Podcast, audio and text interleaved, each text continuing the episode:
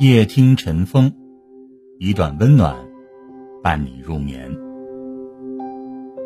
常听到有人感慨世态炎凉，人情淡漠，尤其是在人人都压力山大的今天，经历的越多，心就变得越是冷酷，只好选择沉默。每个人身边更是都少不了这样的一种人，他们几乎没有朋友。也很少主动联系别人，甚至对亲人都多少有些冷漠，就像生活当中的异类。可如果仔细想一想，其实他们多半是抱着这样的想法：第一，就是本性善良却不懂得人情世故。相信在生活当中啊，我们都会遇到有不少一种反差萌，他们看似很难说话。但其实他们真的很是可爱。是的，他们之所以伪装，是因为不太懂得人情世故。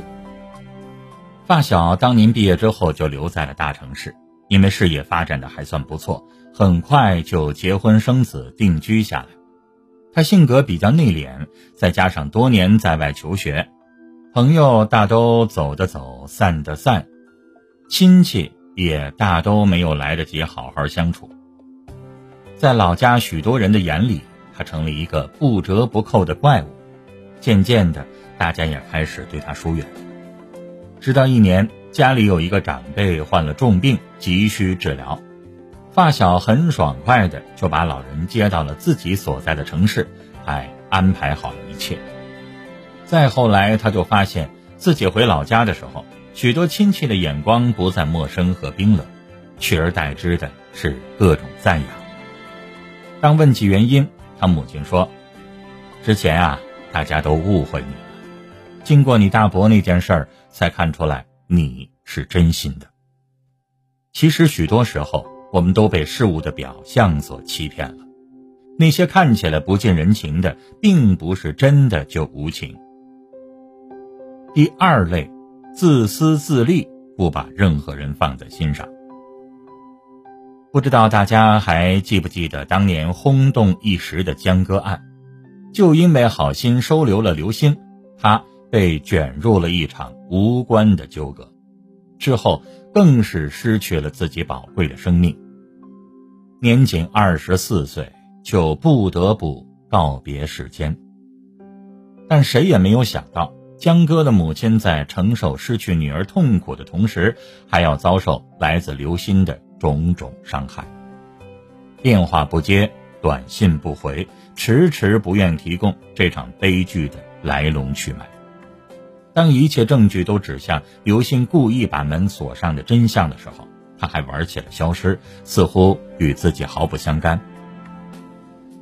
最终，即便凶手得到了法律的制裁。可刘鑫的自私冷漠，还是始终像一把刀插在江妈妈的心口。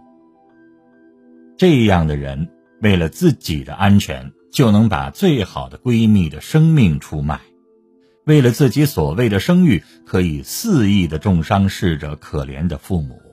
真的很难想象其内心到底有多么的阴暗。所以，请小心我们身边极度自私的人。也请睁大双眼仔细观察，有些人的冷漠是浸在他的骨子里的，千万不要远离。第三种，内心通透，懂得为自己而活。有这样一句很有名的话：世界上只有一种真正的英雄主义，就是认清了生活的真相之后，还依然热爱它。众所周知。大多数人眼中的成熟是长袖善舞、能说会道，以至于对那些喜欢沉默的人产生了一种偏见。殊不知，他们才是真正靠幸福最近的人。多年前曾去拜访一位很有名气的画家，虽然在当地不少人都骂他装清高，但是业内的圈里人却对他是满腹的敬仰。本来只要走动走动就能够到达很多人羡慕不已的位置，而他却一声不吭地找了个小县城来开工作室。他还主动和不少人都断了联系，更是和大多数的亲属都约法三章，似乎谁都不放在他的心上。每次问及缘由，他都是一句话：“我过好我自己的日子就足够了，其他呀，谁也不重要。”也正因如此，他后来的画作愈发多了几分灵气，并且大受欢迎，业内的名声也越来越响。其实，生活的真相就是如此：想开，看淡，顺其自然。蔡康永曾经在一个访谈当中说：“我鼓励大家做一个比较冷淡一点的人。我不认为过于温暖是一个跟别人维持良好关系的一个好的立场。如果被‘温暖’两个字绑住，那你生活的就会更加的吃力。人生短暂。”不是随便什么样的亲密关系都需要维护的，只有你对无关的人保持些许的冷淡，才能够对你爱的人付出更多的真心。正所谓画龙画虎难画骨，知人知面不知心。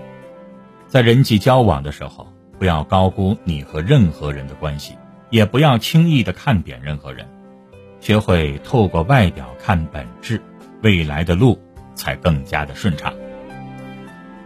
如果发现一个人是真正善良的，那我们放下自己对他的偏见，用心去接纳。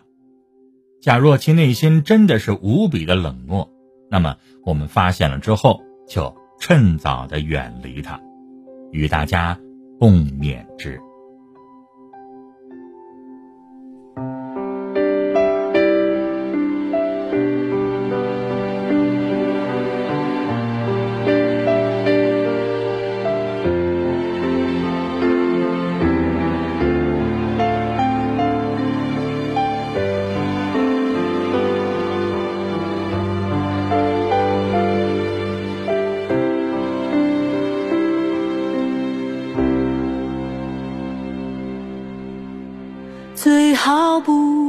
相见，